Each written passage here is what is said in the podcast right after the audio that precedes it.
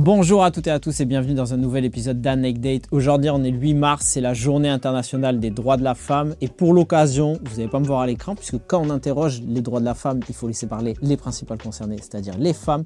Donc j'ai invité dans Anecdate plusieurs groupes venant d'horizons différents, de générations différentes, à discuter entre elles. Petite précision avant de commencer, on sait tous qu'être une femme c'est un spectre qui est très large, il peut y avoir plusieurs définitions possibles. On a conscience que toutes ces définitions-là ne sont pas forcément dans la vidéo. On a essayé de faire au maximum avec un appel à témoignage le plus large possible afin de voir quel est leur vécu, quel est leur ressenti et concrètement où on en est au niveau des droits de la femme. Est-ce qu'on stagne? Est-ce qu'on avance? Est-ce qu'on recule? C'est ce qu'on va voir aujourd'hui. Donc restez branchés dans Anecdate, le podcast qui vous donne rendez-vous pour vous aimer mieux.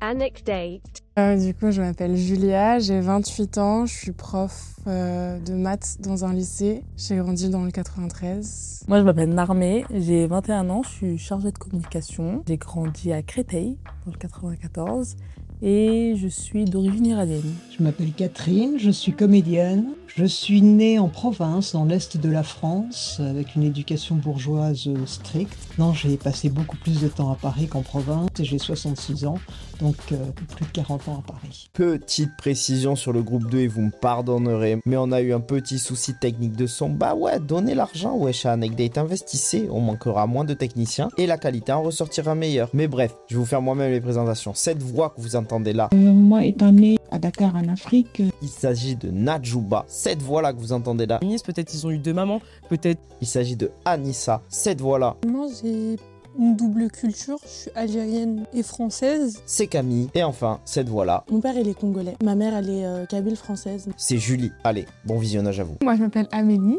enchantée euh, à toutes. Euh, je suis étudiante en théâtre et euh, je suis queer et féministe et végétarienne. Et j'ai grandi en Seine-et-Marne, euh, dans une famille euh, aussi féministe euh, qui m'a vraiment bien éduquée, euh, côté euh, vraiment de gauche et euh, tout sur les, sur les valeurs humanistes que j'aime. Je m'appelle Yousra euh, Nous. Moi, je suis euh, facilitatrice graphique, illustratrice et euh, BDiste aussi. Et engagée sur beaucoup de sujets, dont justement le fait d'oser, être une femme, mais pas que forcément euh, voilée. Je ne m'identifie pas qu'en tant que personne voilée, mais en tant qu'artiste surtout et troubadour. et euh, j'ai grandi un peu partout et je continue de grandir un peu partout. Et j'ai envie de pousser les femmes à oser euh, grandir partout. Voilà. Bonjour, je m'appelle Kadiatou, je suis avocate depuis maintenant 7 ans, spécialisée dans le monde de la start-up et plus en contentieux. Et à côté, je fais beaucoup de basket et c'est un peu le vecteur que je mets en avant pour euh, que ce soit un levier socio-éducatif pour les filles et les femmes euh, à Paris, en France et en Navarre. Et j'ai grandi en Alsace. Euh, euh, euh, je pense que c'était pas un sujet. J'ai quatre sœurs, donc nous sommes cinq filles élevées par notre mère uniquement, donc euh, un bon girls band. Et on en est très fiers. Girl power. Euh, moi je m'appelle Martine. Je suis euh, pas féministe, mais féminine. Je suis euh, issue de l'immigration également, malgré ma couleur de cheveux. Et en même temps, euh, je suis née, contrairement à toi, dans un milieu extrêmement euh, masculin, de boys band. Et donc, au milieu de tous ces hommes, il a fallu justement faire sa place. J'ai beaucoup voyagé. Je me suis beaucoup déplacée. Je dirige une entreprise euh, dans la production, cinéma et événementiel. Aujourd'hui, dans notre société, qu'est-ce que représente être une femme pour vous? Être vue comme une femme et par exemple ne pas être une femme, être non-binaire ou un homme euh, trans, c'est chiant. Genre dans le sens où, comme t'es vue comme une femme, en fait, comme t'es perçue comme telle, ben, tu dois coller à tellement de de stéréotypes, les hommes aussi, hein. mais nous les femmes, on est forcés de d'être douce, euh, d'être une bonne épouse, euh, d'être d'être une bonne fille, d'être une bonne mère. On n'est jamais une femme. En fait, on n'est jamais un humain. Non, t'es une femme. Du coup, tu dois faire ça. Tu dois être comme ci, comme cela. Moi, j'aimerais ajouter l'idée que euh, être une femme, aujourd'hui, ça va être le fait d'essayer de dépasser un homme, entre guillemets. Quand on regarde les, bah, pour les patrons d'entreprise, les choses comme ça, c'est des choses qui sont souvent dites d'ailleurs. Ça va majoritairement être des hommes. Et les femmes, elles vont. Enfin, on a toujours l'impression que le but. Enfin, pour, pour un homme, on a toujours l'impression que le but, ça va être juste oh bah c'est une femme, elle veut me dépasser parce que bah elle veut montrer qu'elle peut mieux faire. Alors qu'en soi, c'est pas l'idée de montrer qu'on peut mieux faire, c'est l'idée de montrer qu'on peut bien faire et que on n'est pas juste restreint, restreinte pour le coup à, à, l'idée bah, que on doit être sous-évalué, sous-représenté, que qu'on aura forcément des, sous-métiers entre guillemets euh, par rapport aux hommes. Euh, ouais, moi c'est, je suis complètement d'accord avec euh, avec vous. J'ai une autre vision de la chose. Et, c'est la première fois, je crois, que, ça, que je me suis fait la réflexion et je trouve ça trop bien. C'est que là, quand tu m'as posé la question et tu m'as dit, pour toi, c'est quoi être une femme en 2023 Pour moi, c'est ça, ça représente la puissance. Une femme, c'est trop fort. Une femme, c'est trop belle, c'est trop intelligente. C'est, ouf d'être une femme, en fait. Genre, vraiment, on est des, mais on est des surhumains. Et les gens sont là encore à dire est-ce qu'on va leur donner des droits? Mais MDR on est des super-héroïnes, justement à cause de toutes ces, conneries à devoir toujours se surpasser. On doit toujours faire plus, comme toutes les minorités. Quand on est une personne racisée, quand on est une femme, alors quand on une femme racisée, alors là, bon, euh, c'est encore pire. Il euh, faut toujours se dépasser, euh, se surpasser, pardon, pour toujours faire plus, parce qu'il faut faire plus que les hommes. Il faut, si on est racisé, il faut faire plus que les blancs pour prouver qu'on peut. Et tout ça, ça fait que ça montre à quel point on est, on est forte, on est trop forte on est, on est trop courageuse et, je pense que c'est ça qui va faire que les droits vont évoluer. Moi, je sais que j'ai essayé, j'ai fait, j'ai toujours encore dans le faire. De ce qu'on dit, ah, elle sait faire les choses. Si c'est un compliment, je prends. J'accepte d'être une femme, d'avoir fait, de continuer de faire et de toujours vouloir faire, d'avoir cette envie. Parce que c'est vrai que quand on est toujours là, attendre un homme, moi je suis là, qui va venir le faire pour moi? Ben non, ils sont pas là. Faites. Beaucoup de choses à la fois, hein, je pense, euh, pour lancer le truc, mais euh, on nous le fait remarquer assez souvent qu'on est des femmes, je pense, dans nos métiers respectifs, dans nos combats respectifs. Euh, moi, en tant qu'avocate, je dis jamais mon métier tout de suite.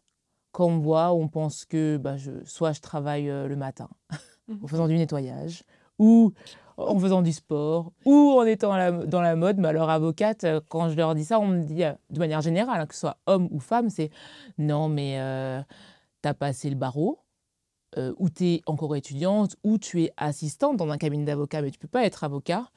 Et avocate, d'ailleurs. Et je fais une digression de manière générale. Beaucoup de femmes aujourd'hui se disent être avocat et pas avocate. Et quand moi j'ai commencé, j'ai. Je suis désolée, Amélie. J'ai commencé en disant aussi avocat au barreau de Paris, parce que je me disais que je représentais avant tout une profession. Et au fur et à mesure, j'ai mis avocate, et vraiment, j'en ai fait une mini-cérémonie, en fait. Et je me suis dit, j'en suis trop fière. Mmh. Et, et depuis, ben, ma vie a changé. Mais euh, non, mais blague à part, euh, je reviens juste sur les anecdotes. J'en ai mille et euh, je ne vais pas monopoliser la parole. Mais encore la semaine dernière, j'allais à Versailles pour plaider un dossier dans la cour d'appel. Et il y a un avocat J'étais pas du tout en robe. Euh, moi, je vais plaider en basket, en Birkenstock en été. J'en ai absolument rien à foutre parce que je ne plaide pas avec mes pieds. Je plaide avec ma bouche et avec euh, ma, mon body language, disons. Et donc, euh, l'avocat me dit donc la chambre pénale, c'est de l'autre côté. vous passerez, vous verrez votre avocat. il vous dira ce qu'il faut dire ou ne pas dire. Il me prenait vraiment pour une prévenue qui avait brûlé une voiture. Et donc je lui dis oui, bah d'accord, euh, écoutez, j'attends mon avocat, il arrive. Donc je monte aux toilettes, je me change et je viens en robe gars. Il me dit, vous êtes vraiment cruel. Hein. J'ai dit non, mais écoutez, j'ai vu un beau gosse me parler, j'ai écouté. Hein. Pas grave, frère. Et, et, je le fais tout le temps. Et ça arrive, euh, même des magistrats, quand je rentre en avance dans la salle, me disent, vous attendez votre avocat, votre heure de passage pour faire condamner, ce sera après. Et ça, c'est véridique. Tout le temps comme ça. Donc être une femme, c'est compliqué. Bah, être une femme, euh, pour rebondir sur ce que tu dis, euh, je trouve que ça demande plus de travail qu'on ne le pense. En mmh. fait, malheureusement, euh, c'est pas OK, tu t'as beau faire ton métier, l'aimer à 1000%, parfois tu dois justement faire les choses plus que les hommes. moi, pour la simple et bonne raison, je suis facilitatrice graphique, j'interviens dans des milieux très masculins. tu arrives dans des événements où bah, tu as énormément d'hommes âgés, euh, les costards cravates poingouins comme je les appelle. Et euh, moi je débarque. Euh, alors en plus, moi j'ajoute les couleurs, j'ajoute le voile, j'ajoute tout ça. comme dirait mon père, c'est toi en plus d'être femme, t'es racisée, tu portes le voile et tu vas dans ces milieux-là. Bon écoute, tant que le défi est là, on y va jusqu'au bout. Et en fait, on se retrouve malheureusement face à des gens, quand tu arrives, il n'y a aucune considération. C'est vraiment, ah bah c'est la petite nénette qui va nous faire des dessins en plus, donc pas de considération du travail non plus. Donc c'est un peu ce, tout ça en plus, en plus d'être une femme, surtout parce que c'est la petite nénette, en fait, tu es, associée à la petite nénette. Et tu dois prouver, en fait, quand tu arrives, tu dois euh, bah, poser tes ovaires sur la table, prouver que tu peux faire les choses. Et c'est au fil du temps, puis c'est en fait, euh, c'est, je pense, avoir un, mental euh, beaucoup plus important qu'un bah, homme qui viendrait sur, le, sur ce même plateau. Et au final, euh, ben, ben après, euh, ma petite victoire, c'est qu'au bout de deux heures, c'est eux qui viennent vers toi et qui font euh, Nous, tu peux nous faire un truc Et tu sais que bah, tu as renversé la situation, mais parce que tu as eu un mental pendant deux heures à te prendre en pleine gueule des cafés qui te posent parce qu'ils s'en foutent que tu es là, ou le fait que ah, bah, elle va faire un truc vite fait. ou des... C'est des situations qui, eux, ne se rendent pas compte parce que c'est vite fait, mais que toi, tu t'associes en tant que femme tout le temps, toute la journée, en tant que charge mentale. Mais on est là pour renverser la situation. Mmh. évidemment. Ouais, ouais, c'est dans les petits gestes, dans les, les pires trucs, c'est dans quand on te considère pas en tant que femme dans des petits gestes, juste on te regarde pas quand on te parle, ou voilà, on, on te considère comme euh, vraiment euh, en dessous de toi en fait. Et le plus gros truc, moi je trouve, c'est la légitimation de la parole. Genre le fait de, quand tu prends la parole, tu, tu... moi j'ai une auto-évaluation avant de parler, même avec juste euh, quand on est en groupe mixte euh, où je sais pas si ce que je vais dire est pertinent, euh, je sais pas comment ça va être pris, si ça va être jugé et tout. Et même de venir là pour témoigner, je me suis dit, est-ce que je suis légitime en tant que meuf euh, occidentale, où j'ai grandi dans une famille euh, bourgeoise, enfin en tout cas j'ai eu toute l'éducation nécessaire et tout, je suis blanche. Et même si je suis une femme et tout, j'ai énormément de privilèges, rien que parce que je renvoie physiquement est-ce que genre, je, suis capable, je, suis légitime de parler quoi? Et euh, dans tous les débats que j'ai eus, j'avais toujours ce truc-là où euh, même quand quand c'était un homme qui parlait, on prenait beaucoup plus sa parole en, cause. C'était toujours lui qui, qui, coupait la parole des autres personnes, souvent des femmes, alors que la femme s'efface beaucoup plus. Enfin, il y a vraiment un, un truc systémique euh, dans les groupes de, dans les groupes quand on fait des débats, quoi. C'est ouf. Alors moi, si je peux me permettre, je prends un peu le contre-pied de ce que vous avez dit, parce que j'ai travaillé, comme je vous l'ai dit, je suis issue d'une famille euh, très masculine, hein, de cinq hommes, et j'étais la plus jeune, donc euh, je n'avais pas mon mot à dire, évidemment, puisque c'était l'autorité et le côté euh, très masculin de la maison. Et dans mon expérience professionnelle, j'ai travaillé dans un milieu également extrêmement masculin, qui est le milieu aéronautique donc euh, l'aéronautique égale euh, mmh. discipline, euh, un peu militaire. Hein. Et j'avais un poste à responsabilité que je me suis construit au fil des années. J'étais très autodidacte, ce qui a été dur parce qu'il fallait aussi, en étant une jeune fille blonde, jolie blonde, dans un milieu très masculin, passer ben, le, ben, le, filtre de tout ce qu'on peut imaginer quand on dit le droit de cuissage et autres, ce qui n'a pas été mon cas. Mais je me suis retrouvée à travailler dans un rôle de femme, mais qui était très masculin. Et j'ai vite compris que mon langage devait s'adapter à ce milieu et m'imposer. Ce qui n'a pas été facile, parce que j'étais très jeune. Et que quand on est jeune, ben, on apprend. Mais en même temps, ben, j'ai fait mes armes. C'est-à-dire que à un moment, je pense que vous êtes jeune, je peux me permettre de vous le dire, pour passer tous ces barrages que l'on se crée, même peut-être soi-même, en se dit, en accentuant certaines situations qui sont vraies. Hein, je ne viens pas contrarier ce que vous venez de dire, puisque je l'ai vécu également. Mais à un moment, il faut se dire, je suis là, j'existe. Comme on le disait tout à l'heure, je suis humaine et j'ai ma place. Et si on m'a dit d'être là, je dois m'imposer en tant que telle. Et ne pas penser, je suis blonde, je suis noire, je suis peu importe, on n'a pas cette problématique. On est simplement dans l'humanité. Et à partir du moment où on est dans cette humanité, qui est une humanité universelle, eh bien, on va justement défendre notre condition de femme en tant que telle. Et là, on a une position forte. Parce que du coup, on a les arguments pour le faire. Et si toutes ces barrières que l'on peut imaginer, et qui ne sont pas que dans l'imaginaire, eh bien, on va finalement les, les traverser. Ce sont des obstacles qui n'en seront plus dans le futur. Mais je trouve que tu es en adéquation avec euh, ce qu'on disait justement, avec l'idée de s'imposer finalement, tu vois, de pas avoir peur de s'imposer et de continuer à aller de l'avant. Et je suis d'accord avec toi euh, pour dire que, en fait, ce serait, c'est ce moment où on est en train de tous évoluer justement et qu'il faut pas lâcher.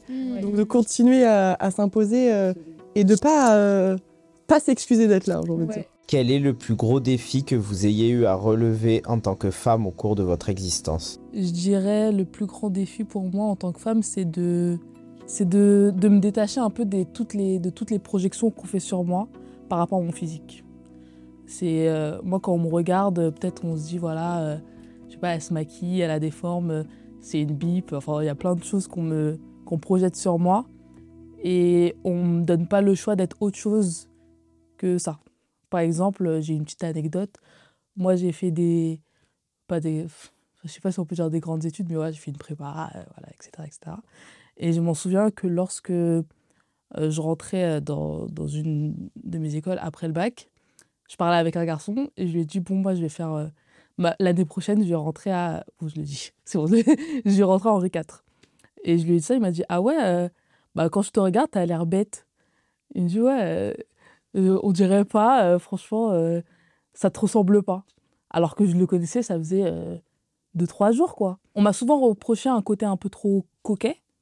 Euh, mais un homme, si, euh, voilà, je sais pas, il a une barbe bien rasée, euh, euh, il a des beaux contours, etc., on va pas lui dire, ouais, euh, ah bah t'as l'air trop bête, quoi. C'est un mec euh, qui, qui vient de citer que s'habille en jogging, Lacoste, tout ça. Je crois qu'on va pas lui dire si, si on lui dit euh, ouais, à Henri IV. On va lui dire ah ouais, toi tu vas à Henri IV. Euh, si, mais c'est pas pour les mêmes raisons. Ouais. C'est ça que je veux dire. Parce que moi, euh, voilà, moi aussi, je viens de banlieue. Et euh, j'ai eu bah, justement ce double truc. Parce que quand j'ai fait ces écoles-là, ou même en, en dehors des écoles, juste fréquenter un milieu social différent du mien, bah, il y avait. On me enfin, j'avais cette barrière sociale qui était face à moi, mais j'avais aussi du sexisme et de la misogynie. Je pense bien sûr qu'il y a, il y a une barrière sociale, il y a de la discrimination sociale qui est faite envers euh, les hommes. Mais quand tu es une femme, il y a aussi ça qui s'ajoute. Enfin, on me reprochait mille et une choses parce que je pense que les gens voyaient une, une ambivalence chez moi que, qui leur était insupportable. Du coup, ouais, mon plus grand défi, c'est juste euh, de d'incarner toutes mes ambivalences sans qu'on me fasse euh, chier. sans qu'on m'embête. Je, je me rapproche de toi là-dessus. Je crois qu'on est tous, je dis bien tous, Mm. toutes et tous, euh, catalogués. Il y a Mm. des images on doit- et on doit, on doit rentrer dans des cases et correspondre. Et euh, je dis, moi, je suis une féministe, euh, ce que j'ai dit, euh, apaisée, parce que mes elles se sont battues pour moi. Je veux dire, Mm. elles ont 68, moi j'avais 12 ans. 12 ans, euh, je, suis passée à, enfin, je suis passée à côté, je le regrette parce que trouve que ça fait partie des, des choses que j'aurais aimé euh, vivre activement. Mais euh, dans ce côté féministe apaisé, je, je me suis battue toute ma vie, je dirais, pour euh, être reconnue, non pas en tant que femme, euh, mais pour être reconnue pour ce que j'apportais, et je parle en effet de la vie professionnelle, alors je ne parle pas de l'égalité de salaire, enfin je parle pas, ça va commencer par l'égalité de salaire, on n'y est pas, mais euh, l'autre chose aussi, c'était, euh, j'étais multinationale, donc je suis passée de chef produit à direction générale, je même en direction générale, je me rappelle un jour, on avait une grosse réunion avec euh, le vice-président, et j'étais concentrée sur mes dossiers avec toutes mes équipes qui, qui, qui étaient là, il y a un sbire du vice-président qui arrive et qui me dit euh, Mais souriez, Catherine. Et je le regarde et je lève les yeux au plafond en disant Je ne suis pas payée pour sourire. Et il m'a dit Mais enfin, le président aime bien les femmes qui sourient. Je lui ai dit Je suis désolée, je ne suis pas payée pour sourire. Voilà, ça c'était dans les, dans, les, dans les phrases et tout ça, mais toujours se battre euh, pour euh, sortir de ces étiquettes, de, ces, de, ces, de ces labels, de ces labels. Et, euh, et ce n'est pas fini, ce n'est jamais fini, et rien n'est jamais acquis. On est hystérique, bah ouais, dès qu'on donne son avis, et peu importe le endroit, peu importe le contexte, euh, c'est comme, en fait, on est très, c'est comme des enfants, en fait. C'est comme les enfants quand à l'école, je sais pas si vous, c'était votre cas, mais tu as souvent des, enfants, euh, les enfants sont intelligents, euh, bien qu'il y ait beaucoup de personnes qui ne le pensent pas. Et en fait, quand un enfant veut donner son avis, euh, ça va énerver. On va dire, oui, mais tel enfant, il est insolent, nanani, nanan, il parle mal. Non, il est juste euh, intelligent, il a un avis, il est réfléchi, donne son avis et ça plaît pas. Et c'est exactement la même chose avec les femmes. Donc forcément, quand tu... c'est pas évidemment avec tous les mecs euh, que c'est comme ça, et Dieu merci, mais euh, quand tu vas rentrer en, en débat avec eux, et je parle de manière générale, et que tu ne vas pas avoir le même point de vue, bah souvent ça dire oh mais ça va, mais calme-toi, mais t'es pas obligé de t'énerver je m'énerve pas, je suis juste pas d'accord en fait. Et c'est tout le temps pris comme ça parce que tu es hystérique en fait. Que non, je suis pas hystérique, je suis juste une femme indépendante, intelligente qui peut euh, me débrouiller sans euh, ta parole divine quoi. Ça sent, j'ai le somme là. Euh, c'est vrai en soi, enfin, je suis au lycée, je suis en terminale, je vais, je vais parler avec un garçon qui n'a pas la même opinion euh, bah, il va directement euh, me rentrer dedans en mode oui, mais euh, calme-toi. Et je vais lui dire bah, c'est comme ça que je parle, on débat, il n'y a rien de. Enfin, il y a rien de mal. Et il a exactement la même manière de s'exprimer, mais on va pas lui dire ah, mais oui, t'exagères quand même. Enfin, c'est systématiquement quand une fille s'emporte qu'elle va. Bah, qu'elle va être du mauvais côté, on va dire. Le fait d'être tout le temps sexualisée, d'être une femme, donc Enfin, combien de fois on m'a dit Toi, t'es prof de maths, toi, là, toi, t'es mm. prof de maths. Euh, oui, je suis prof de maths. C'est pas parce que euh, je suis habillée comme ça, euh, en jean, etc., ou que j'ai cette tête-là que je peux pas être prof de maths, que je peux pas, comme tu disais, que c'est pas parce qu'on a un physique qu'on n'est pas forcément intelligente, mm. c'est pas parce que tu t'habilles ou que tu te maquilles, etc., que t'es pas forcément intelligente ou cultivée. Donc, du coup, ouais, moi, c'est ça, et tout le temps. Et, et c'est fatigant des fois, parce que tu te dis bah j'ai envie de m'habiller comme ça ah ben non je vais pas m'habiller comme ça parce que du coup sinon on va me prendre la tête etc donc et ça partout finalement puisque du coup avant d'être prof j'ai été euh, j'ai été caissière et pareil tu te dis bah je vais pas me maquiller parce que sinon je vais me faire draguer à la caisse. Enfin c'est tout le temps tout le temps tout le temps quoi partout et dans, dans toutes les circonstances. Donc c'est un peu fatigant de d'être vu un peu comme un objet à certains moments plus qu'un cerveau mmh. ou une personne. Mais du coup, moi, je ne vais pas m'habiller pareil si je vais prendre le métro ou si je prends ma voiture, par exemple. Ah bah bien sûr. Donc, euh, je, suis d'accord. Moi, je te rejoins beaucoup sur euh, le fait d'être constamment sexualisé. Euh, je trouve que, enfin, moi, je le ressens vraiment comme une charge mentale de ouf. et le truc, c'est que moi, mon corps, il, a, il s'est développé super jeune. j'ai eu des formes très très vite, genre au début du, du collège. Bah moi, je me rappelle les premiers, les premiers garçons qui m'ont parlé. Euh, bah déjà, les, garçons de mon âge, ils me voyaient super différemment. Ils me voyaient vraiment. Euh, bon, après, je leur en veux pas trop parce qu'on était au même stade euh, de la puberté et tout. Chez leurs hormones étaient en feu, ils n'en pouvaient plus. Mais lorsque j'avais 14-15 ans. Les femmes aussi, elles ont des hormones. Hein, oui, oui, mais, oui, c'est vrai. mais j'avais 14-15 ans et le premier garçon qui m'a parlé, qui m'a dragué, avec qui on a vraiment échangé, il en avait 21-22, je crois.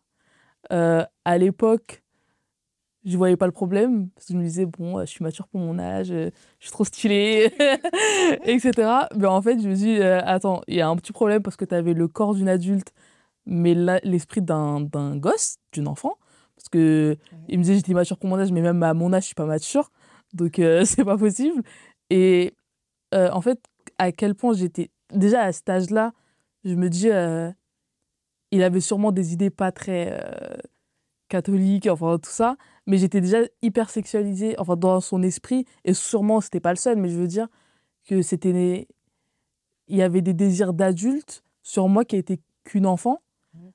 Et là, j'étais même pas, il y avait même pas de question de vêtements ou quoi, c'est parce que j'étais, je m'habillais pas, voilà, j'étais, une, une, collégienne, une ado. Mais ensuite, avec le temps, euh, je me suis rendu compte que partout, en fait, dans les transports, dans, sur les réseaux sociaux, euh, au travail, à l'école, etc., en vrai, je connais pas une seule femme justement qui ne m'a pas témoigné de, que quelqu'un, un homme en, particulier, n'ait pas, euh, pas eu euh, une violence sur elle. Je connais pas une personne qui m'a pas dit qu'elle s'est pas fait agresser. Et c'est incroyable de se dire que ça touche en majorité les femmes. Et moi, ça m'est arrivé archi tôt dans ma vie. Et j'ai dû témoigner en face de plusieurs policiers et une policière à la fin qui m'a grave trauma parce que j'ai voulu porter plainte contre une agression euh, sexuelle alors que j'avais genre 12 ans. Et euh, j'ai été traumatisée par cette expérience parce qu'on me remettait en question, mais est-ce que tu es sûre euh, de ce qui s'est passé et tout ça? Et encore aujourd'hui, j'avais même pas à croire en ma propre parole. C'est pour ça que je parle un peu de ça, parce que parce qu'on m'a trop fait comprendre, et croire, et que ce que je disais, c'était faux, et que et que j'avais beau être devant des policiers qui sont censés être là pour me protéger, j'étais encore en insécurité face à la justice, quoi, qui est censée prendre ma parole telle qu'elle est, prendre en compte, me protéger en tant qu'enfant. Enfin, c'est ouf de dire que... Et, ça arrive toujours, en fait. C'est alarmant euh, de dire que beaucoup, beaucoup de femmes sont traumatisées alors que ça vient de, de la justice, de l'État euh, en lui-même, quoi. Euh, que la Constitution, elle n'est pas faite aujourd'hui sur un Mm. plan justement juridique. On n'est pas assez protégé pour ça. Mm. Et si vous allez au commissariat en voulant déposer plainte, Mm. on va ou pas la prendre ou, ou pas vous croire. Oui. Donc moi, j'ai eu des agressions euh, physiques aussi dans la rue, ça m'est arrivé, c'était violent, mais je me suis défendue. Voilà, donc euh, j'ai eu tort parce que j'ai pris un risque énorme. J'aurais pu prendre, euh, comme a dit le commissaire, un coup de couteau, mais non, je, je n'ai pas su contrôler moi-même. C'est parti dans la colère, comme on en Mm. parlait tout à l'heure. Et, euh, et c'est très mauvais parce que la colère ben, euh, fait qu'on n'a pas suffisamment réfléchi, on est dans l'impulsion Mm. totale. Et du coup, euh, j'ai pris un gros risque. Je l'ai réalisé qu'après. après. Et la police m'a dit, vous auriez jamais dû faire ça. Ah Seulement, vous n'êtes jamais là au bon moment. c'est Voilà. clair. Moi, j'aurais aimé que vous soyez là pour me défendre en tant que femme, seule. Qu'est-ce que je peux faire? C'est me laisser dépouiller, et Mm. peut-être voir plus. Donc, voilà, il y a un vrai vide euh, sur un plan euh, d'abord juridique, Oui. on le sait, avec des longueurs euh, terribles pour faire passer un jugement et, et pouvoir affranchir des, des plaies de, comme ce que tu as vécu, qui est terrible, et de pouvoir justement en faire son deuil quelque part. Et du coup, ben, ça crée aussi encore des, voilà, des, des, des vengeances, des colères, des... Si la justice ne semble pas à même de prendre les plaintes vis-à-vis des violences, qu'elles soient sexuelles, physiques ou verbales, n'est-ce pas là le signe d'un manque d'éducation vis-à-vis du consentement? Et donc de ce que représente vraiment une violence sexuelle, physique ou verbale? Vous, en tant que femme, considérez-vous avoir reçu une éducation vis-à-vis de ce principe de consentement? Non. On- Non, consentement, non. Enfin, en- générationnellement, je dirais, on ne parlait pas de consentement, mais quand je parlais de mon, de mon éducation euh, bourgeoise provinciale, c'était euh, une jeune fille ne doit pas se tenir comme ça. Mm. Parce qu'à un moment donné, je sais pas, enfin, j'étais, j'étais turbulente, tout ça, je parlais de ça. Puis, euh, maman me reproche, me, me reproche de parler, de t'en parler. Elle me dit, une jeune fille, une jeune fille ne doit pas parler, elle doit écouter. Mm. Donc, là, mais donc, c'était pas sur le consentement, c'était, c'était de se dire que vis-à-vis de la sexualité, de toute façon, on devait arriver vierge au mariage. Et donc, euh, tout était, tout était, tout était transgression. Mm. Euh, donc, le consentement, qui n'était pas dit en mot consentement, qui n'était pas un mot de l'époque, c'était de, de toute façon de faire attention, parce, de ne pas être abusé. Euh, moi, je suis issue d'une fratrie de trois frères. Je suis la seule fille. Je suis la deuxième. Ouais. J'ai un grand frère et deux petits frères. Euh, après, moi, euh, bah, mes parents, ils sont nés en Iran.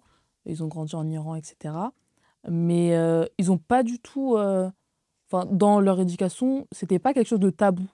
C'est juste qu'on n'en parlait pas, en fait. Je crois que ça leur est pas venu à l'esprit de m'en parler, etc.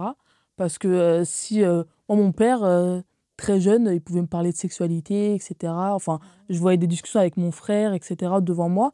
Ça ne le gênait pas. On pouvait regarder euh, Desperate Housewives, euh, euh, un gars et une fille, enfin, n'importe quoi. Quand il y avait des scènes de cul euh, à la télé, il était là.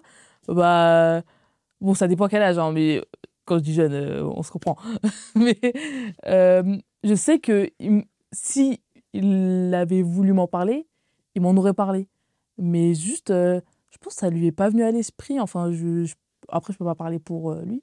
Mais sinon, non, moi, euh, moi, ma protection de mon corps et de comprendre que c'est mon corps et c'est pas le corps des, autres, des gens, qui peuvent pas le, ils peuvent le voir si j'ai envie de leur montrer, mais si j'ai pas envie, non. Et ils peuvent pas le toucher, surtout, c'est, c'est, c'est très récent que, que j'ai, que je l'ai, comment dire, j'ai mis des cartes sur table, je sais pas comment dire, mais que pour moi, c'est, c'est comme ça et non, on m'a- on m'a pas appris en tout cas. Alors, moi, pas du tout. Pas du tout. Moi, euh, moi c'était tabou, vraiment. Par exemple, mon père, quand il avait juste un petit bisou, ça va, il change de chaîne. Donc, c'est quoi ce truc? Enfin, vraiment, je sais pas, je sais pas comment il a fait des enfants, du coup, puisque vraiment, tu as l'impression que. Qu'est-ce que c'est que ça? Et ma mère, c'était. euh, c'était juste, tu- fais ce que tu veux, tu te protèges, mais c'est tout. Enfin, voilà. C'est, il n'y avait pas forcément, il n'y avait pas de consent, il y avait pas, bah, si t'as pas envie vraiment, tu le dis pas, ou, enfin, tu dis non, euh, il n'y avait pas forcément ça. Et euh, j'en ai reparlé récemment avec elle, où je disais, mais tu m'as pas appris euh, le consentement, je l'ai appris en écoutant des podcasts, euh, là, à 26 ans, super.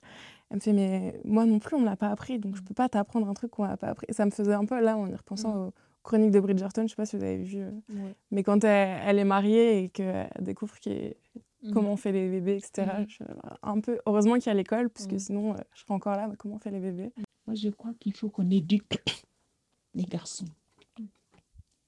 Dans les traditions, dans les cultures, en Inde, on éduque les filles, on n'éduque pas les garçons. On aurait dit aux filles, allez, apprenez à être de bonnes épouses et d'insister pour que les garçons arrêtent d'agresser les filles à l'extérieur, dehors. Une fille, une femme, on la respecte. Mais je crois que c'est pas assez entré dans la tête des garçons dans les familles de le dire, de le répéter. Sinon, vous allez encourir telle peine. Sinon, vous allez faire mal à telle famille. Sinon, vous allez honnir, si c'est le mot. Mais les marquer avec ce mot, arrêtez d'agresser les, femmes. C'est douloureux. Elles ne veulent pas. Ne, ne les, ne, les, ne les poursuivez pas dans un coin de leur faire ce que vous leur faites parce que elles sont marquées, elles ont mal, elles en souffrent. Il faut que ça cesse. Moi, j'avais ce message-là à faire passer. Je pense que l'éducation, c'est capital euh, par rapport aux garçons parce qu'évidemment, euh, ce n'est pas, encore une fois ce que j'ai dit, c'est pas dans leur ADN. Euh, c'est des enfants à la base qui naissent, qui n'ont rien demandé, qui sont éduqués de telle manière à ce qu'ils deviennent potentiellement des agresseurs, des violeurs et peu importe, auteurs de, auteurs de violences envers les femmes. Et euh, bah justement, là, on est le 2 mars 2023. Il y a du coup SIDA Action, planning, le planning familial et SOS homophobie qui ont justement bah, ramené le- l'État en fait euh, devant le, devant le juge. euh, pour assumer ses, responsabilités et parce que en fait il y a une loi du coup qui est la loi de 2001 euh, la loi Aubry qui justement indique qui indique et qui oblige normalement les écoles et l'éducation nationale etc à donner des cours donc pas des cours mais des séances d'éducation à la sexualité dans les écoles dans les écoles primaires dans les écoles dans les collèges dans les lycées ce qui n'est pas fait euh, et quand on parle d'éducation euh, à la sexualité, c'est pas apprendre à des enfants euh, comment faire l'amour, à leur apprendre qu'est-ce que le Kama Sutra, c'est pas ça. L'éducation à la sexualité, c'est qu'est-ce que le consentement, euh, qu'est-ce que l'identité de genre, qu'est-ce que sont les, les discriminations par rapport à l'homophobie, par rapport à tout ça. Et c'est capital. Et ça passe par ça, et ça passe par l'école, ça passe pas seulement par l'éducation des parents. Et, euh, et c'est pour ça que le gouvernement doit prendre ses responsabilités et se bouger pour faire de la prévention. C'est en faisant de la prévention et ça passera que par ça, parce que dans tous les cas, quand on se bat pour avoir nos droits, on les a pas. Donc, ça sera par de la prévention auprès des enfants au plus jeune âge euh, sur ces sujets-là. Et c'est comme ça qu'on éduquera bah, les prochaines générations à comprendre ce qui est normal et ce qui n'est pas normal. Je trouve qu'on ne nous l'apprend pas assez. Ouais. Et euh, du coup, euh, moi, là, en lycée, j'essaye de leur apprendre que le consentement, c'est important, Ouais. que non, c'est non.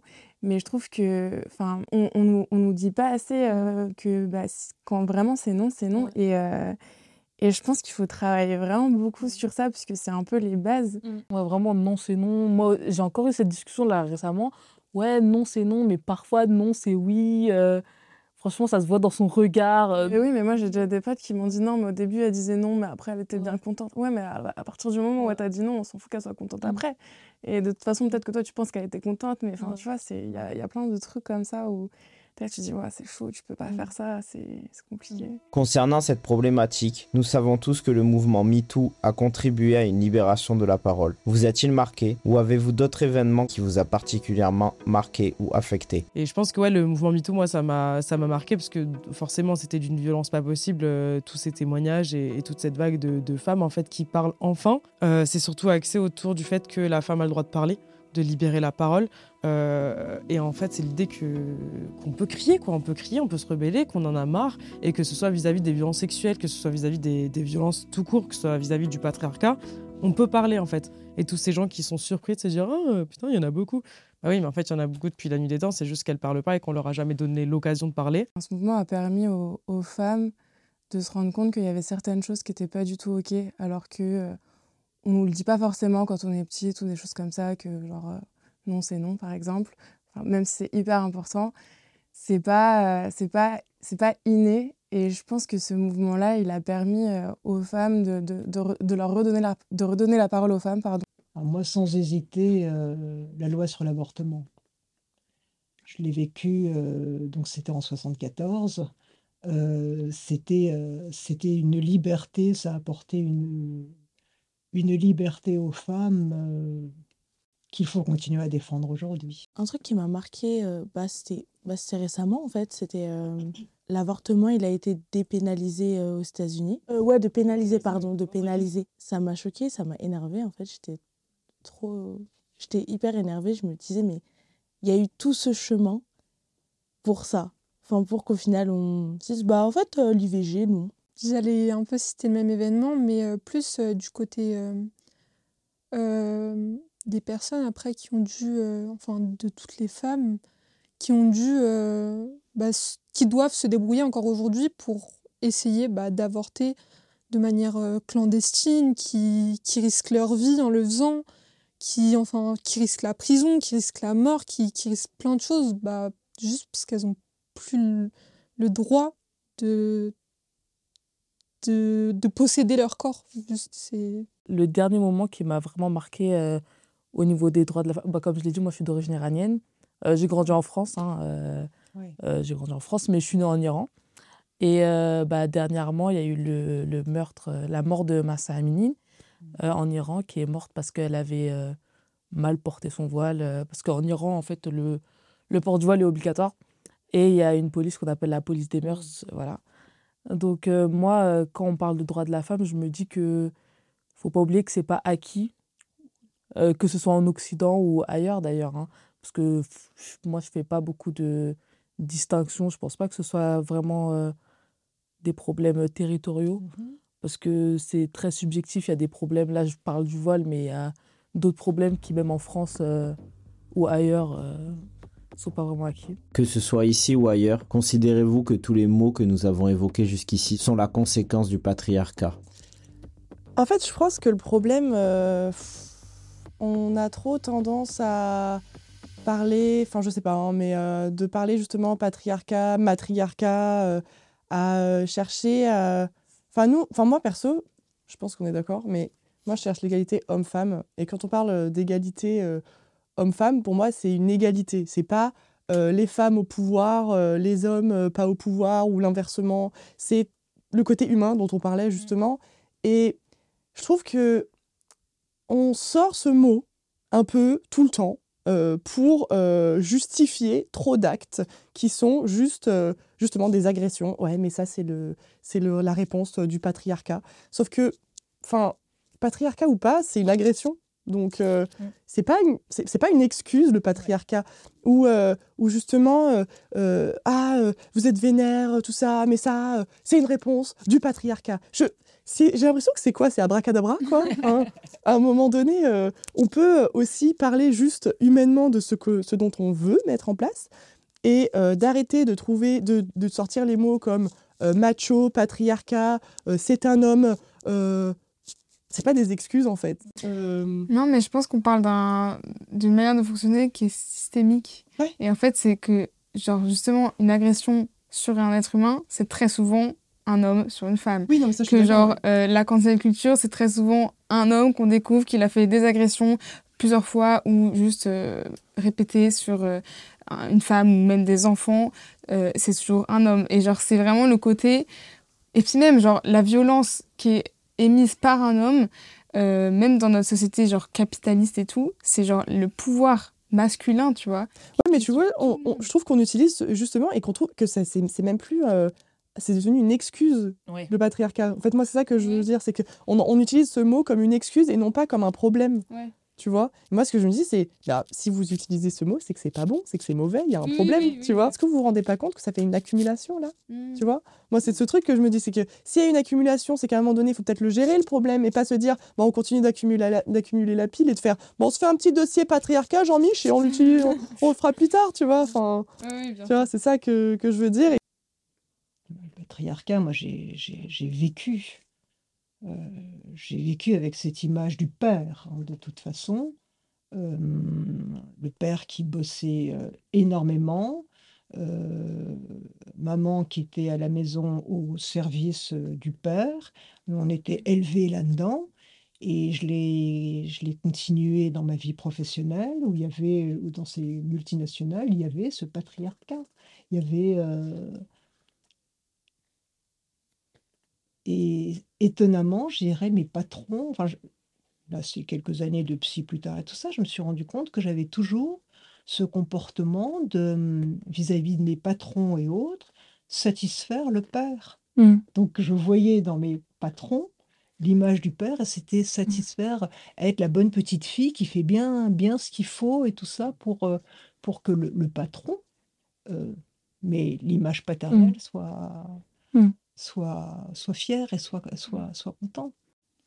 Moi, le patriarcat, si je peux rebondir sur ça, c'est du côté homme-femme mariée, c'est la femme qui porte le nom du mari. Quand ça va, ça coule de source, elle perd son nom de famille. Voilà. Une fois que le divorce arrive, ça, c'est le parcours du combattant. Il faut qu'elle se débarrasse du nom du mari, sinon elle demande l'autorisation de garder le nom marital. Ça, c'est compliqué. Il faut aller à la CAF, à l'EDF. Euh, ou encore, dites-moi, Tous les endroits. tous les endroits, au bailleur. Et là, c'est très compliqué, c'est très long, aux impôts. Alors moi, je me dis, pourquoi pas l'homme on on va faire les deux. L'homme porte le nom de la femme, la femme porte le nom du mari. Comme ça, une fois qu'il y a divorce, il subira les mêmes démarches. Donc du coup, encore aujourd'hui, même dans les administrations, Oui. patriarcat est... Très, très compliqué. Encore, moi, j'oublie, je vais aux impôts, je vois un papier. On me dit, ah oui, il y a votre... il faut que je fasse la démarche. Et encore aujourd'hui, j'ai été obligée d'écrire au ministre euh, qui s'occupait de l'égalité homme-femme, Elisabeth Moreno, qui est partie. Si vous avez un message pour le ministre, c'est... Oui, ah oui, oui, elle, elle est partie. Je lui ai écrit, elle a répondu Ok. pour lui faire comprendre. Peut-être que ça leur, ça leur échappe en fait. Ils sont à l'Assemblée, il y a tellement de décrets, de lois. Ça, je l'ai souligné. Ma petite personne, parce que j'en pouvais plus tous les jours de demander qu'on enlève mon nom de marital, ou alors je demande l'autorisation de le garder. Vous voyez ce que c'est que le patriarcat. Le patriarcat qui est présent dans tout, vraiment tout, et c'est la société qui est construite de cette manière-là, qui fait que forcément, euh, bah, potentiellement, les mecs, euh, de la manière euh, de laquelle ils sont éduqués, et en dehors de l'éducation donnée par les parents, hein, de l'éducation de, l'école, de tout, des, des gens qu'ils vont rencontrer, ils sont formés en fait à potentiellement devenir problématiques. Peu importe la raison, hein, potentiellement être un père qui va se barrer, potentiellement être un agresseur. Parce que euh, ils vivent dans une société où on les éduque et on les forme, enfin en tout cas on les dirige vers, euh, vers ça. Donc oui, c'est une possibilité. Et de manière globale, euh, c'est comme quand on dit not all men, mais il y a assez pour, assez pour qu'on ait toute peur en fait. Donc au bout d'un moment, c'est qu'il y en a quand même un paquet quoi. Donc ouais, je pense, ouais. Et puis, et puis, puis aussi les mecs euh, qui sont euh, féministes, euh, qui ont conscience de ces problématiques-là, vont jamais te venir te dire et te dire ah non non pas men are trash, not all men. Non, ils savent très bien, ils comprennent, ils ont conscience des choses. Peut-être ils ont une maman féministe, peut-être ils ont eu deux mamans, peut-être ils n'ont pas du tout eu ce contexte-là, mais ils ont cherché à, s'intéresser sur ces sujets-là et du coup ils ont développé bah, un sens critique et ils ont compris le problème et maintenant bah, ils ont la capacité de se dire ah oui, bah, je comprends en fait. Si elle souffre autant, si y a des milliers de femmes qui vont manifester dans les rues, si elles, elles, enfin, elles crient leurs mots depuis des années, c'est parce qu'il y a un réel problème et ce n'est pas en rapport avec moi particulièrement de, manière perso quoi. C'est une globalité. Par exemple, moi, je suis quelqu'un qui met beaucoup de jupes En fait, je, m'habille comme j'ai envie en fait, de m'habiller. Et je fréquente autant de garçons que de filles euh, parmi mes amis dans mon cercle de potes. Mais quand je rentre tard, euh, je préfère être accompagnée par un de mes amis que, par une de mes amies ou même être en groupe plutôt que je flippe en fait de, rentrer seule parce que on m'a on m'a appris très tôt en fait que les hommes euh, enfin oui les hommes sont probablement des agresseurs et que c'est pas parce que j'ai l'air d'avoir 14 ans que c'est surtout parce que j'ai l'air d'avoir 14 ans que un mec va m'agresser Moi, je suis une personne qui, normalement, a pas beaucoup le droit de sortir. Et ça a toujours été euh, à cause de euh, l'idée que si je sors, il m'arrivera quelque chose. Parce que dans le monde, toutes les personnes, euh, elles te veulent peut-être du mal. Et bah, c'est toujours l'idée que euh, si on sort, bah, peut-être qu'on tombera, on tombera. Généralement, quand il y a des suppositions qui sont faites, c'est on tombera sur un homme qui risque de nous agresser, de nous kidnapper, de nous séquestrer, enfin, des scénarios peut-être improbables, mais qui arrivent. Et hum, au bout d'un moment, on a peur, on se dit, euh, mais enfin, si je sors toute seule, est-ce que ça m'arrivera? Ou si je sors le soir, des fois on marche dans la rue, on, on accélère, on se dit, mais si je tombe sur quelqu'un derrière moi, je fais comment? Et hum, avec ça, euh, il y a un peu l'idée que bah, les, les gens en- ont conscience, mais ils n'ont pas vraiment l'air de vouloir changer la chose. Et enfin, Les gens ou les hommes? les hommes, la plupart du temps. Après, les hommes, mais on pourrait aussi dire les femmes dans une certaine mesure, parce que une mère qui va éduquer son fils, elle va lui donner une certaine éducation. Il y a la question bah, de la liberté, lui dire que tu es libre, mais dans une certaine mesure. Tu tu vas pas, euh, enfin, tu vas dans la rue, euh, c'est pas parce qu'il y a une femme qui te plaît, tu vas la voir, tu vas dire, hé mademoiselle, euh, viens s'il te plaît, euh, t'es bonne. Genre, enfin, c'est pas comme ça que ça fonctionne. Du coup, c'est les hommes de manière générale et les femmes dans une certaine mesure. Mais quand je pense à patriarcat, ça va peut-être être un peu paradoxal, etc. Mais moi, je pense à la concurrence entre les femmes. Parce que j'en parlais en fait il y a quelques jours avec une amie et on se disait en fait, euh, je pense qu'un des, une des conséquences du patriarcat, c'est que souvent quand il y a plusieurs femmes, on se sent sans cesse en compétition ou en concurrence parce qu'on a l'impression dans notre esprit qu'il y a euh, la place d'une femme et plusieurs hommes, en fait, dans euh, l'idée de la, de la réussite, etc. C'est qu'on voit euh, plusieurs hommes réussir et euh, il y a moins de place pour les femmes. Donc moi, je pense à ça au patriarcat. lorsque je pense au patriarcat, je pense surtout à la diminution de chances pour les femmes. Je sais pas si c'est clair. Et à au manque qui, qui cause malheureusement un- peut-être un manque de sororité parfois. Euh, voilà, donc euh, une des conséquences pour moi du patriarcat, c'est malheureusement le manque de solidarité féminine. C'est pour ça c'est un peu euh, paradoxal, mais je sais pas si. Nous, les femmes, aujourd'hui, avec les réseaux sociaux, on se compare beaucoup. Et moi, je sais que personnellement, je me dis, je vais avoir du mal à prendre de la place parce que je suis une femme, je suis noire. Enfin, si, éventuellement pour cocher des cases au niveau de la minorité, etc., oui. Mais euh, quand il y a un sujet sérieux, peut-être que ça va être plus compliqué. Et de fait, pendant très longtemps, je pense jusqu'à mes 29 ans, j'en ai 34 aujourd'hui, je me suis dit, il faut que j'arrive systématiquement vénère quand je suis dans des endroits parce qu'il faut que je me fasse respecter. Je dois faire deux fois plus. Et c'est l'éducation que ma mère nous a inculquée avec nos sœurs, c'est vous devez faire deux fois plus les meufs parce que c'est la galère. Quand elle, elle est arrivée en France, c'était la merde. Et donc, euh, pardon, oh, je suis trop vulgaire. C'était non, c'était très compliqué. Et donc, il faut se battre. Et c'est pour ça, aujourd'hui, je suis devenue avocate. Ma mère m'a dit, tu seras ou avocate ou médecin. Je ne suis pas venue ici pour galérer. Et aujourd'hui, et Martine a très, elle a très raison quand elle dit ça, c'est que il faut pas que nous nous mettons dans les bâtons dans les roues parce que malheureusement, euh, il y aura toujours d'autres personnes pour le faire, hommes ou femmes, et euh, juste être fier de ce que nous sommes et être à notre place. Mais le problème, c'est que tu vois, justement, on a ce truc-là de. On arrive déjà avec des antécédents de genre, on a souffert, on nous a, on nous a, on nous a fait taire notre parole. Et donc, quand on est vénère, c'est légitime, tu vois. Sauf que on va directement nous traiter d'hystérique ou quoi, parce que justement, on, on- on arrive avec cette colère-là qui est propre et qui est arrivée depuis qu'on est né, tu vois. Juste parce qu'on est né dans un corps de femme. Et en fait, euh, le problème, c'est qu'on va directement. On, on a le pouvoir de mettre ta parole close parce que t'es une femme et que t'es hystérique, quoi.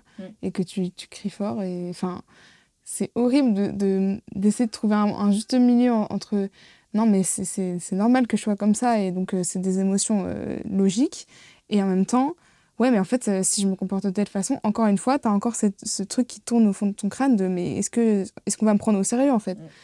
Moi, je pense que la meilleure réponse, c'est la- c'est par la légitimité, comme vous l'avez dit. Je pense qu'il ne faut pas arriver en mode énervé, mais plutôt en mode euh, j'ai le droit d'être là. Mm. Moi, j'avoue que je combats pas en mode euh, énervé. Je combats en mode je suis là, moi. On est Al.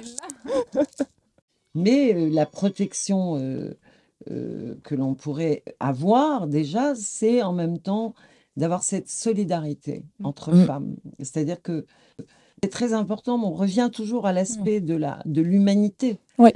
Euh, et s'il y a cette solidarité entre femmes, déjà, c'est c'est un pas en avant énorme, euh, que ce soit international, euh, multiculturel, que ces femmes doivent s'entraider. Mm.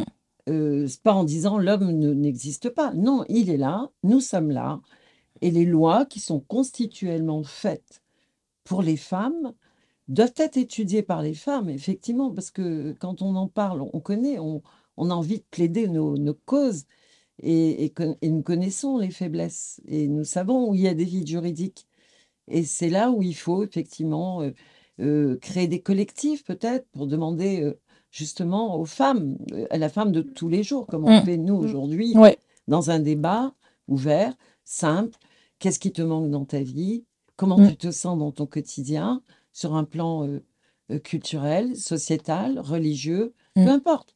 On vit, alors on parle du vivre ensemble, mais, mais Mm. ce vivre ensemble ne pourra jamais exister si on ne tient pas compte de ces éléments qui sont essentiels pour construire. Avant de penser à toutes les lois qu'on peut mettre en place, on peut vivre au quotidien en fait euh, par la solidarité justement, par l'inclusivité dans la parole. Euh, moi par exemple, euh, quand quelqu'un me dit ah euh, du coup ton médecin il t'a dit ça, je dis ma médecin parce que en fait euh, on a toujours cette tendance à prendre des grands métiers comme justement avocat et tout ça et les masculiniser. J'adore les féminiser parce qu'on a l'impression que c'est des petits trucs, mais non pour moi c'est hyper important.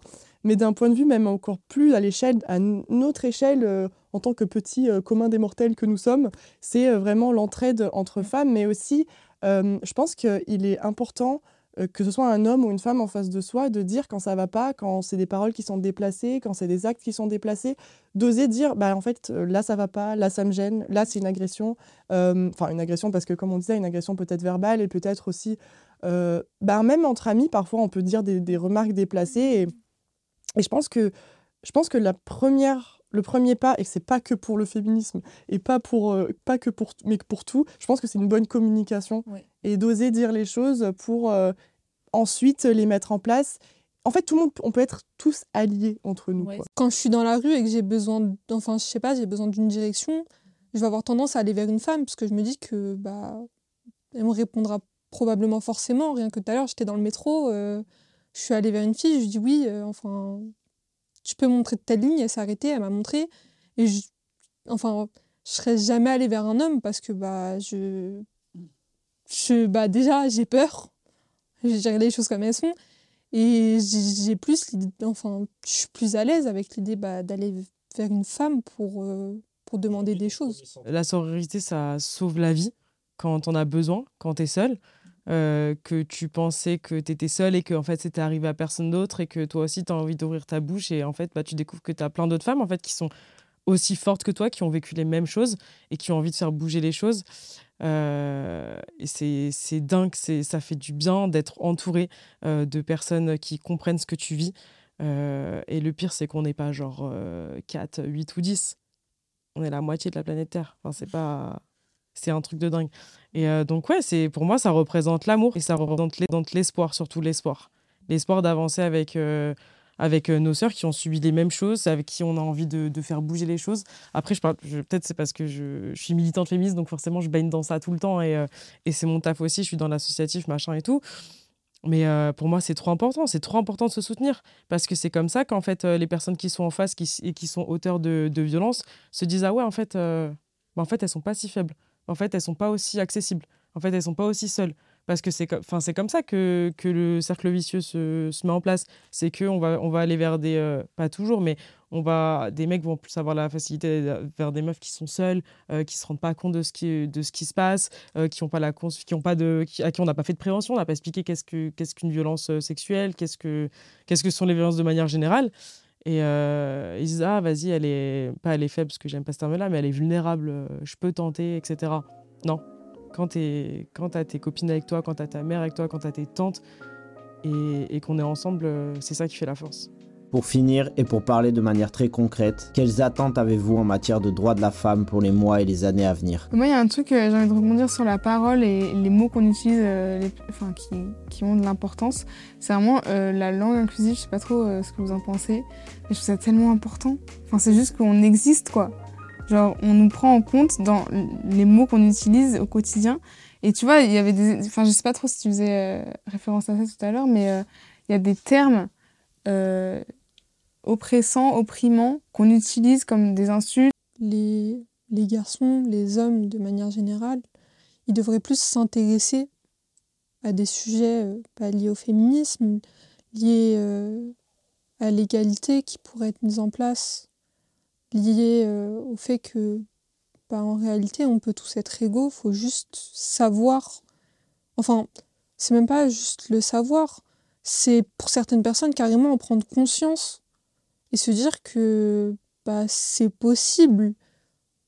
C'est enfin ça tout simplement, essayer de les envoyer vers la chose parce que enfin on est on est au lycée par exemple, on est à l'école, euh, on va jamais il y, a des trucs, il y y a des campagnes pour euh, bah, pour euh, les drogues, il y a des campagnes pour les dépistages, des trucs comme ça, mais il n'y a jamais personne qui va venir dans une salle et nous dire oui, les garçons, euh, intéressez-vous aux droits de la femme, euh, faites attention à ce que vous faites, votre comportement.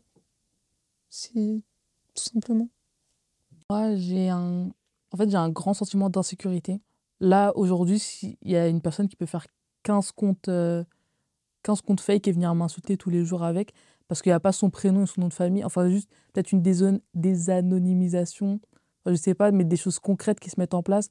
Moi, j'en ai marre d'avoir peur de rentrer toute seule euh, chez moi. Euh, euh, je me dis de ne pas finir mon travail parce que si je finis trop tard, après, je vais devoir rentrer seule. Et si je rentre seule, bah, j'ai peur qu'on me suive, etc. Mais vraiment qu'il y ait des choses concrètes qui se passent ou des vraies sanctions. Enfin, moi, je trouve ça, je trouve ça incroyable, mais pas dans le sens waouh, mais genre que j'arrive pas à croire que, par exemple, il y a des sanctions plus lourdes pour des trafics de stupéfiants que pour un viol ou pour, euh, pour euh, ouais, un viol ou une agression sexuelle ou quelque chose comme ça, qui est juste un peu plus de... que même dans, dans les, les... que ce soit pas juste des lois qui, qui sont en l'air, je pense juste qu'il y ait une logique en fait, parce que quand on dit, voilà, mon mandat, celui des femmes, etc., je vais euh, défendre les femmes, je vais combattre pour les femmes, bah, concrètement, il se passe quoi? Si c'est que des lois dans un hémicycle, loin, loin de chez moi, Là, moi, à Créteil, moi, quand je vais travailler dans le 9-3, etc., moi, quand je suis en contact des jeunes, qu'est-ce qui se passe réellement pour elles? Bah, rien. Et moi, j'aimerais juste qu'il y ait des choses très, très concrètes. Que voilà, si demain, euh, je me fais agresser, bah, je sais que mon agresseur, il va pas juste avoir une, une main courante et qu'il peut aller quelque part d'autre et être tranquille. Je veux qu'il soit, euh, soit arrêté, qu'il y ait quelque chose de concret et que, voilà, il y a des, des sanctions concrètes qui font que d'autres personnes vont arrêter, vont avoir peur, enfin, je sais pas. Mais juste, j'en ai marre d'avoir peur. Moi, pour moi, l'urgence, évidemment, il y en a plein. Là, je pense à l'harcèlement sexuel dans la rue. Je pense à, parce que j'ai vu là récemment, euh, j'étais à l'avant-première de la série Les Siffleurs que je conseille, qui y aura le. Je ne suis pas payée hein, pour la promo, mais moi, ça m'a vraiment euh, énormément touchée. Et euh, donc, c'est le 8 mars sur France 2 en prime time. Euh, donc ouais, je pense au harcèlement de rue, je pense au harcèlement sexuel, à toutes les violences sexuelles.